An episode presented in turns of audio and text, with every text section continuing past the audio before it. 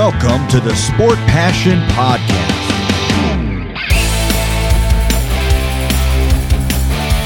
And here is your host, Lars Marendorf.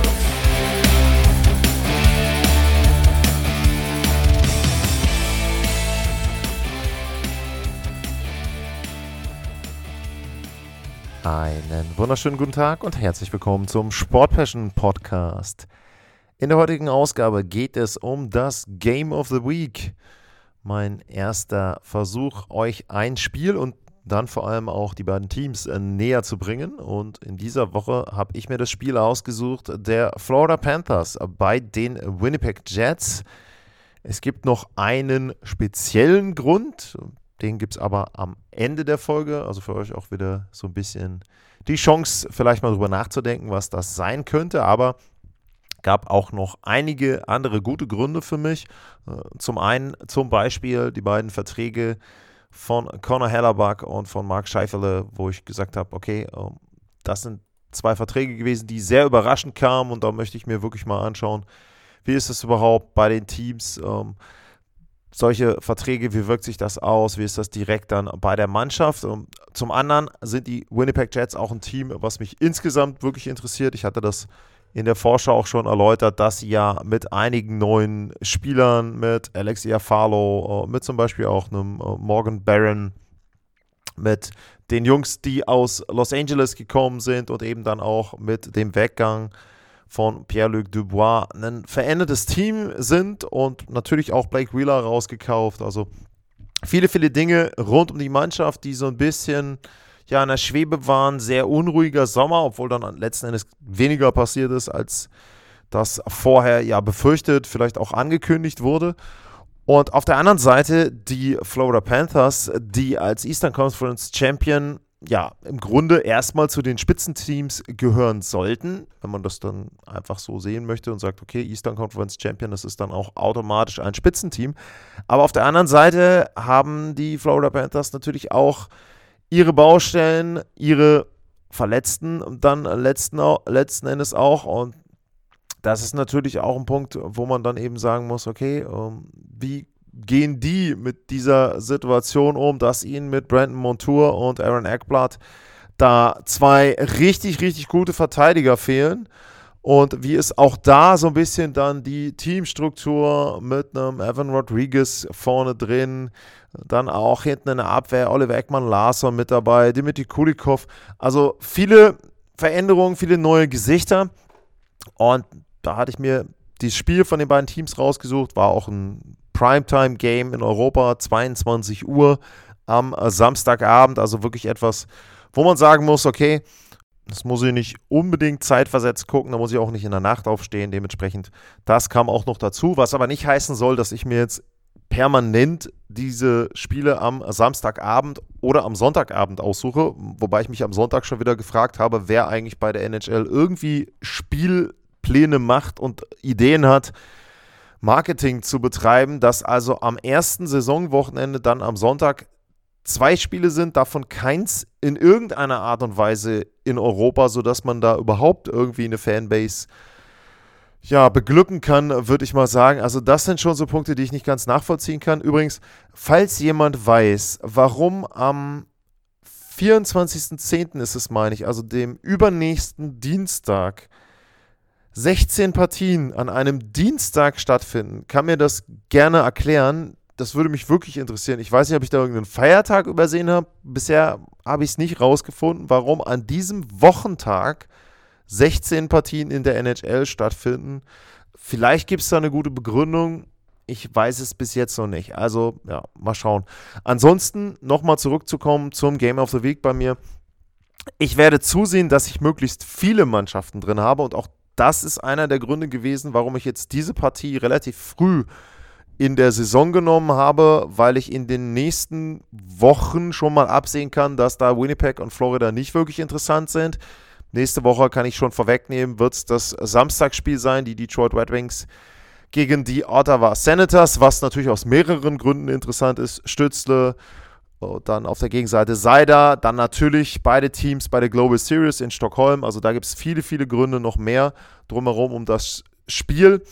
Und deswegen, also jetzt in diesem Fall dann Florida und die Winnipeg Jets relativ früh, weil ich dann absehen kann, dass zumindest, sage ich mal, erstmal bis vielleicht in den De Dezember hinein die beiden Teams für mich nicht mehr so das Thema werden. Also, das mal vorweg, warum ich mir diese Partie jetzt am Wochenende ausgesucht habe. Dann, ja, was gibt es noch zu sagen? Also, es ist der insgesamt 13. Home Opener für die Franchise Winnipeg Jets, für die jetzige Franchise. Auch das nochmal für euch, für die, die neu mit dabei sind. Die Winnipeg Jets gab es schon einmal.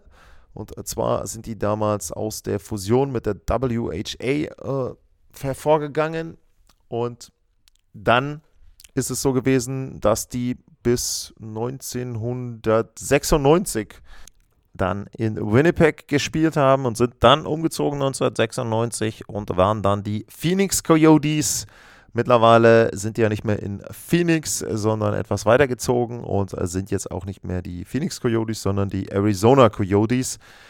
Und dementsprechend gab es dann eine Zeit lang keine Franchise, nämlich von 1996 an und dann vor 13 Jahren kehrten die Winnipeg Jets zurück. Also das auch nochmal ein kleiner Ausflug in die Geschichte. Wie gesagt, Iafalo, Gabriel Yardi zum Beispiel, das waren diejenigen, die da ihre Debüts hatten bei dem Heimspiel. Was ich ganz interessant fand, äh, war, dass die Spieler alle unterschiedliche Einlaufmusiken hatten, alle vorgestellt, das gesamte Heimteam vorgestellt, ist sonst auch nicht unbedingt der Fall. Also, wenn ihr das gesehen habt, das hat relativ lange gedauert am Anfang, diese Einlaufshow.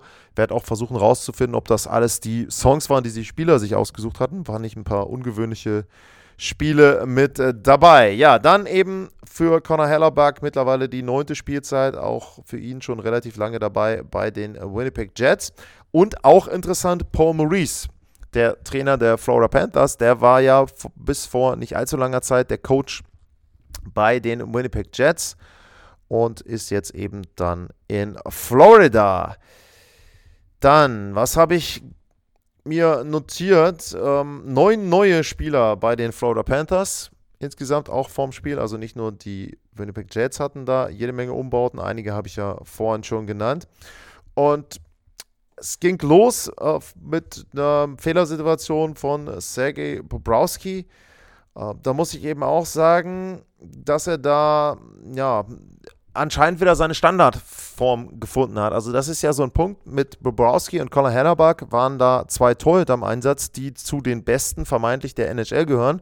Wobei in der regulären Saison in den letzten Jahren das nur Hellerback war. Also Sergei Bobrowski hatte da ja sehr, sehr schwankende Form und wenn er nicht so schlecht gewesen wäre zum Beispiel, dann hätten ja die Florida Panthers auch nicht das Problem gehabt, als letzter im Vorjahr in die Playoffs zu rutschen. Also das ist auch immer so ein Punkt, den man da auch mit erwähnen muss. Was habe ich mir zum Spiel notiert? Ja, dann fiel das 1 zu 0. Natürlich passenderweise durch Scheifele ein Powerplay-Tor, ein bisschen ungewöhnlich, weil es kein jetzt rausgespieltes Tor war, in dem Sinne aus Druck heraus, sondern im Grunde erstmal ja, der Versuch von den Winnipeg Jets reinzufahren, ein bisschen beigedreht und dann über zwei Pässe, ich meine von Connor außen kommt der Pass dann nach vorne und dann ist es da so, dass die Florida Panthers die blaue Linie nicht wirklich gut verteidigen.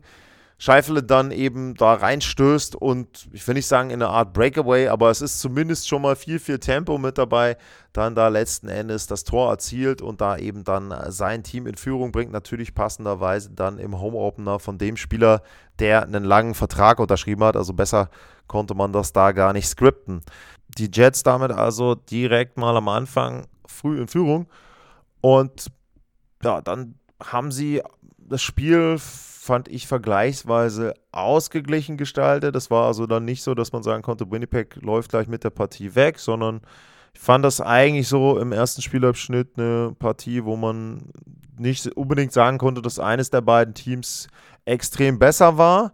Es gab dann Richtung Ende, erste Drittel, dann ein paar Strafen, eine für Brandon Dillon und die war für mich vollkommen überflüssig. Also da hat er den Puck einfach mal über die Bande rübergeschossen und da war auch weit und breit, fand ich keinen Druck drauf. Also sieht man eher selten bei einem NHL-Spieler, vielleicht auch noch so ein bisschen frühe Saison, Brandon Dillon da eben dann mit dem Fehler. Es gibt ein Powerplay, für die Florida Panthers und in dem Fall dann von Sam Reinhardt richtig, richtig schön vollendet. Also Matthew Kitschak dann von außen passt zu Rodriguez und der ja mit einem will ich sagen Schusspass vielleicht, kann man es doch so ausdrücken.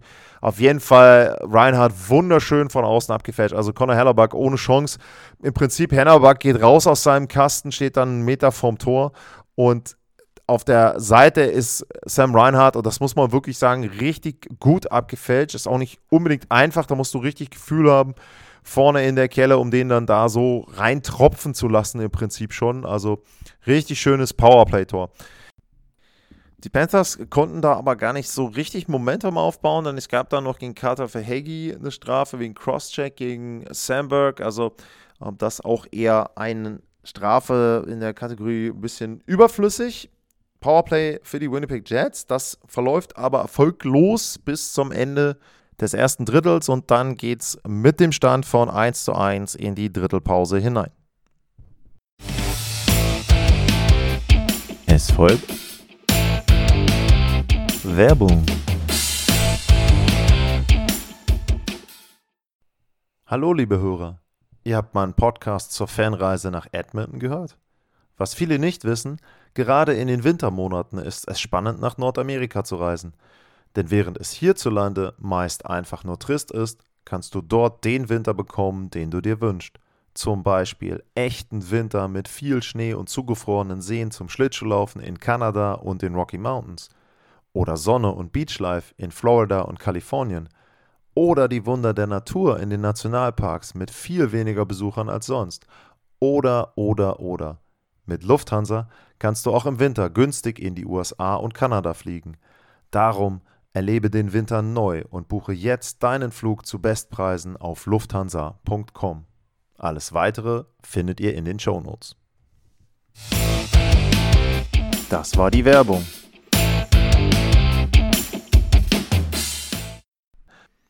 Zweiter Abschnitt beginnt und die Florida Panthers sind in der Lage, dieses Unterzahlspiel erfolgreich zu gestalten und gehen danach direkt durch Evan Rodriguez in Führung. 25 Sekunden sind gespielt und ja, dann wichtig, wichtig, immer einen Shift nach einem Tor. Direkt die Antwort wieder der Winnipeg Jets durch Kyle Connor. Und damit, ja, haben wir direkt nach 35 Sekunden zwei Buden. Und es ist ein richtig, richtig munteres Spiel. Dann kippt das so langsam in Richtung Winnipeg. Also die machen etwas mehr Druck, erarbeiten sich da auch ein paar Chancen, auch durch die erste, zweite Reihe. Und dann ist es nachher aber am letzten Endes die ja, vierte Reihe mit Morgan Barron, der dann da einen Abpraller verwertet und dann eben vollenden kann im Netz. 9 Minuten, äh, 8 Minuten 20 rum. Und damit die erneute Führung dann für die Winnipeg Jets und nicht kurze Zeit später, 1,35 später, dann sogar die Zwei-Tore-Führung durch Dylan DeMello. Und das ist auch ein Tor gewesen, erarbeitet im Prinzip von den Winnipeg Jets, einer Bande, gut dicht gemacht, Nino Niederreiter auch schön mit dabei, passt dann von Perfetti rüber und der Abwehrspieler schaltet sich mit ein, dann auch mit einem wirklich schönen Tor, 4 zu 2 Führung. Und wenn man dann auch so ein bisschen vielleicht auf Trends gucken will und auf das, wofür die Teams stehen, dann muss man bei Winnipeg sagen, die hatten vor zwei Jahren 24 Tore durch die Verteidigung. Und in der letzten Spielzeit waren das dann 46 Tore, unter anderem natürlich Josh Morrissey da mit einer sehr, sehr guten Spielzeit.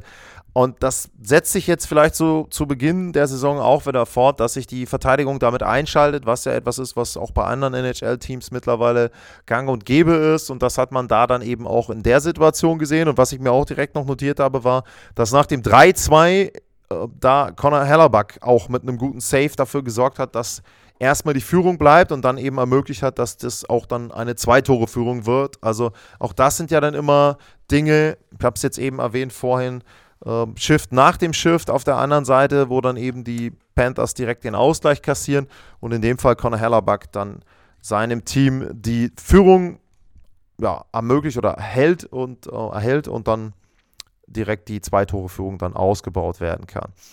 Florida hat dann versucht, gegen Ende des zweiten Drittels auch ein bisschen reinzukommen, auch ein bisschen Härte reinzubringen, vielleicht auch ein bisschen zu provozieren. Hat, ist nicht ganz äh, gelungen. Kachak da zum Beispiel auch dann selber für Roughing runtergegangen. Aber das setzte sich dann fort zu Beginn des dritten Spielabschnitts. Da gab es dann einen Fight, ganz kurz, wirklich ganz kurz zwischen äh, Scheifele und Kachak. Kachak da mit so einem ja, Reverse-Check so ein bisschen. Ähm, die beiden haben eine Historie. Kaczak hat Scheifele vor ein paar Jahren mal aus den Playoffs rausgenommen. Und dementsprechend hat er da vielleicht auch sehr schnell reagiert. Der Kampf selber, Kaczak ist ja jetzt eher einer, der vielleicht mal die Fäuste sprechen lässt. Scheifele da hat, glaube ich, versucht schnell zuzuschlagen und sich dann ein bisschen wegzudrehen. Ähm, ja, aber ist ja auch schon ein Zeichen, wenn dann vermeintliche Skill-Player da wirklich auch dann füreinander einstehen und dann eben entsprechend einmal fünf Minuten für einen Fight und auch die Hände dann riskieren. Das ist ja auch immer ein großes Thema. Danach die Panthers auch wieder gefühlt so ein bisschen das bessere Team, aber sie können eben kein Tor erzielen. Und dann gab es nachher so nach 13 Minuten eine Strafe gegen äh, Nino Niederreiter. War ein Interference Call. Ich würde sagen, war nicht ganz so klar. Die Strafe des Publikums war auch dementsprechend angefressen und das war natürlich eine richtig große Gelegenheit für die Florida Panthers da ranzukommen. Sieben Minuten, knapp über sieben Minuten noch zu spielen, zwei Tore Rückstand und dann kannst du ja eben rankommen und richtig Druck ausüben. Und genau das Gegenteil ist passiert. Sie kassieren einen Shorthander und das war ein Shorthander der eher ungewöhnlichen Art. Erzielt hat ihn nachher Mason Appleton, aber der Hauptverantwortliche war Adam Lowry und äh, theoretisch hätte man an der Stelle dann auch noch äh, Appleton einen Assist geben müssen. Und zwar dafür, dass er Lowry seinen Schläger zur Verfügung gestellt hat. Das Ganze hört sich jetzt erstmal interessant und ungewöhnlich an, wenn man das nicht gesehen hat. Also die Szene ist folgendermaßen, Lowry ist in der eigenen Zone drin, versucht zu verteidigen, verliert dabei seinen Schläger und fährt aber mit dem Puck am Schlittschuh, also am Fuß quasi, aus dem eigenen Drittel raus, hat richtig Tempo drauf. Und auf der Spielerbank der Winnipeg Jets sehen Sie das. Appleton gibt geistesgegenwärtig seinen Schläger an Lowry weiter. Und zum Glück ist es jetzt auch noch ein passender Schläger, also für einen Linksschützen. Und der fährt dann eben weiter, kann richtig Fahrt aufnehmen, fährt rein ins Drittel der Florida Panthers und am Ende ist es dann Mason Appleton, der die Chance da vollendet. Also ein wirklich ungewöhnliches Tor, muss man schon sagen. Und da hat natürlich dann die Halle richtig gekocht. Also vorher diese Strafe, wo sie schon ziemlich unzufrieden waren, die Zuschauer. Und dann aus diesem Überzahlspiel für Florida fällt das Tor für Winnipeg. Und äh, ja, im Grunde wirkte es dann so, als sei die Partie entschieden. Aber Paul Maurice hat dann Bobrowski runtergenommen, relativ früh schon, passiert ja häufiger mittlerweile in der NHL, hat eben gesagt, okay, komm, ob wir jetzt hier drei oder vier Tore Rückstand haben, bei vier ist eh durch. Und dann war es tatsächlich so, dass sich die Florida Panthers wieder reingekämpft haben. Zum einen erstmal Carter Verhegi, auch aus einer Rebound-Situation raus. Und dann Evan Rodriguez aus einer Szene, wo ich sagen muss, da haben die Winnipeg Jets schon richtig geschlafen. Also dann stand es eben 5-3. Und kurz danach fällt das 5 zu 4 und das darf dir in so einer Situation überhaupt nicht passieren. Du musst da wirklich die blaue Linie dicht machen. Das haben sie nicht geschafft. Beide Tore bei 6 gegen 5, beide Tore bei Empty Net. Und ja, an der Stelle äh, dann eben so ein bisschen gefühlte Panik auch bei den Winnipeg Jets, aber die Florida Panthers dann mit einem Puckverlust, Angriff nach vorne, Iafalo kann außen durchbrechen und Dimitri Kulikov weiß sich nicht anders zu helfen, nimmt die Strafe, Holding. Und das war dann bei 17,56 und spätestens da hatte ich dann gedacht, okay, gut, jetzt ist der Deckel drauf, jetzt spielen sie das Powerplay in Ruhe zu Ende.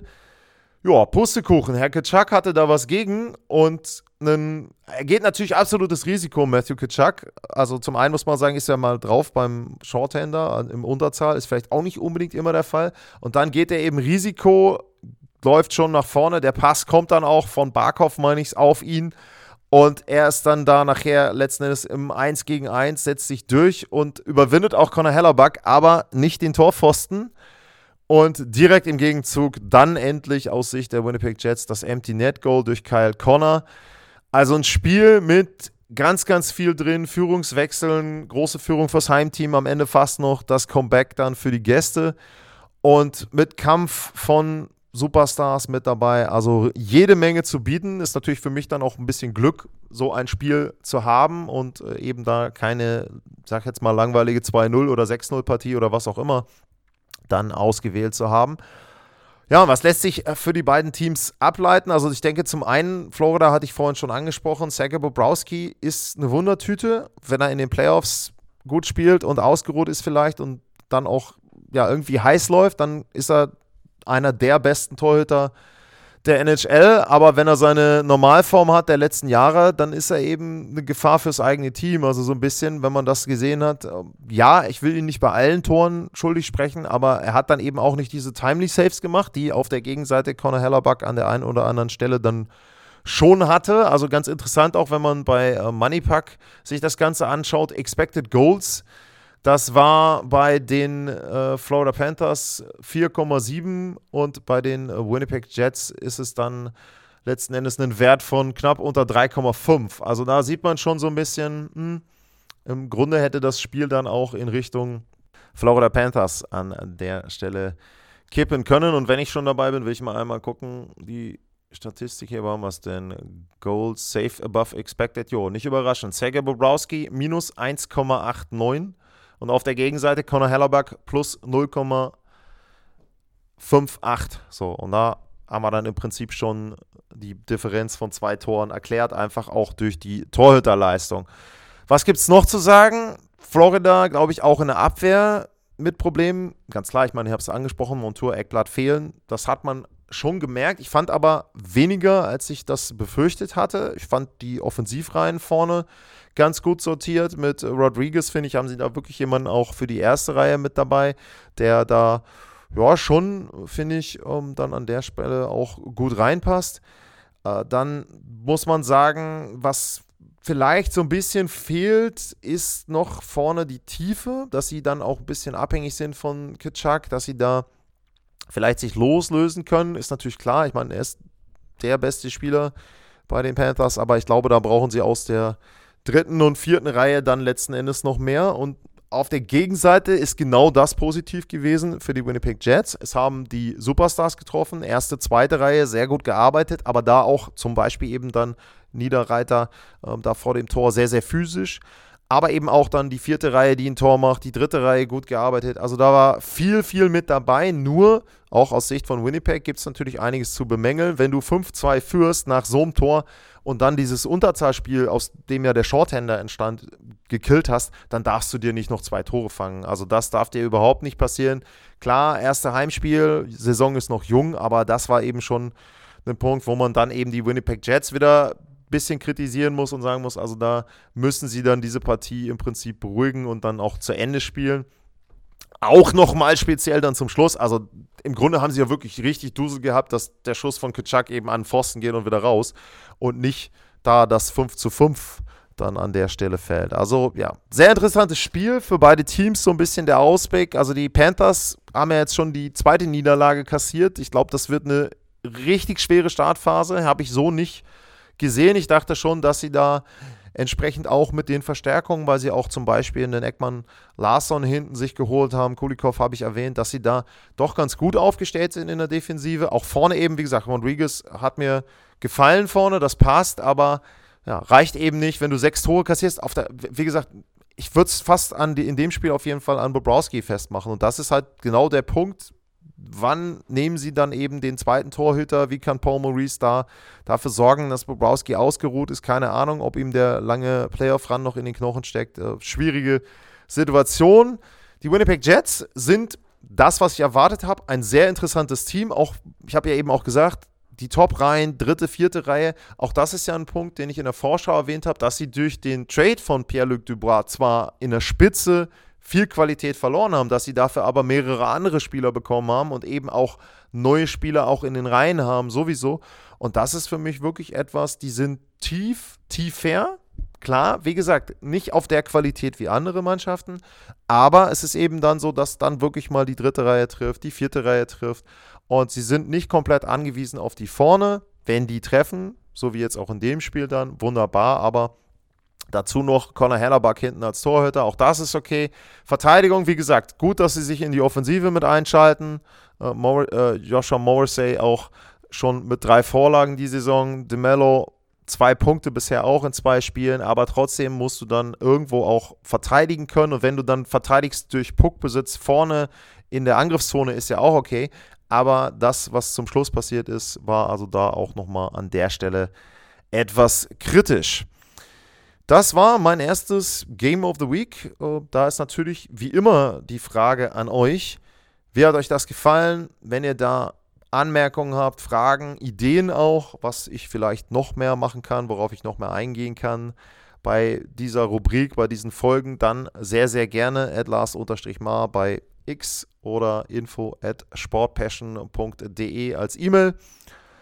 Und ansonsten gilt natürlich wie immer, und ihr habt heute in der Sendung eine Veränderung gemerkt, es hilft mir, wenn ihr den Podcast bewertet, wenn ihr den Podcast teilt, wenn ihr das Ganze weitersagt, abonniert und dementsprechend einfach auch ein bisschen mehr Reichweite noch generiert. Und ja, da hoffe ich darauf, dass ihr da mitmacht. Ansonsten sage ich für heute vielen Dank fürs Zuhören, bleibt gesund und tschüss.